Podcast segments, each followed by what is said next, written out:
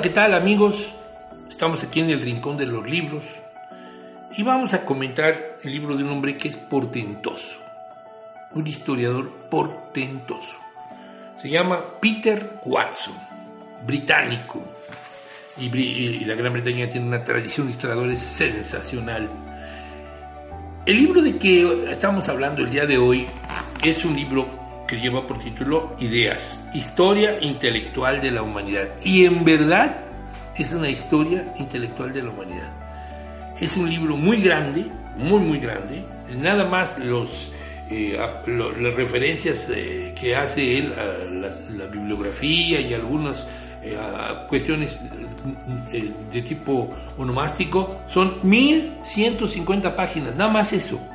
El, el libro es inmenso, muy, muy bonito, muy bien hecho. tiene casi 1400 páginas, por ahí un poquito menos.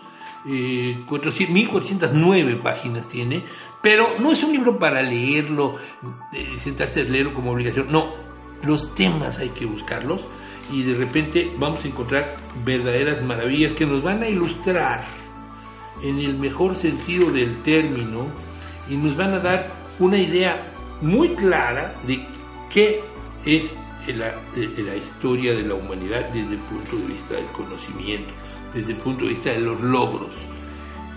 Es un libro que no puede faltar, no es barato. Los libros de Peter Watson no son baratos, pero son indispensables. Yo les recomiendo esta Ideas, Historia Intelectual de la Humanidad. Y si nos vamos a nuestro rinconcito, aquel que tenemos para nosotros, y ponemos por ahí a Vivaldi bajito, y ponemos una taza de café o de té, y ponemos nuestra luz para leer, y nos sentamos, tenemos ideas ahí al lado, y lo vamos leyendo paulatinamente. Incluso lo combinamos con otras lecturas. Y va a ser muy agradable.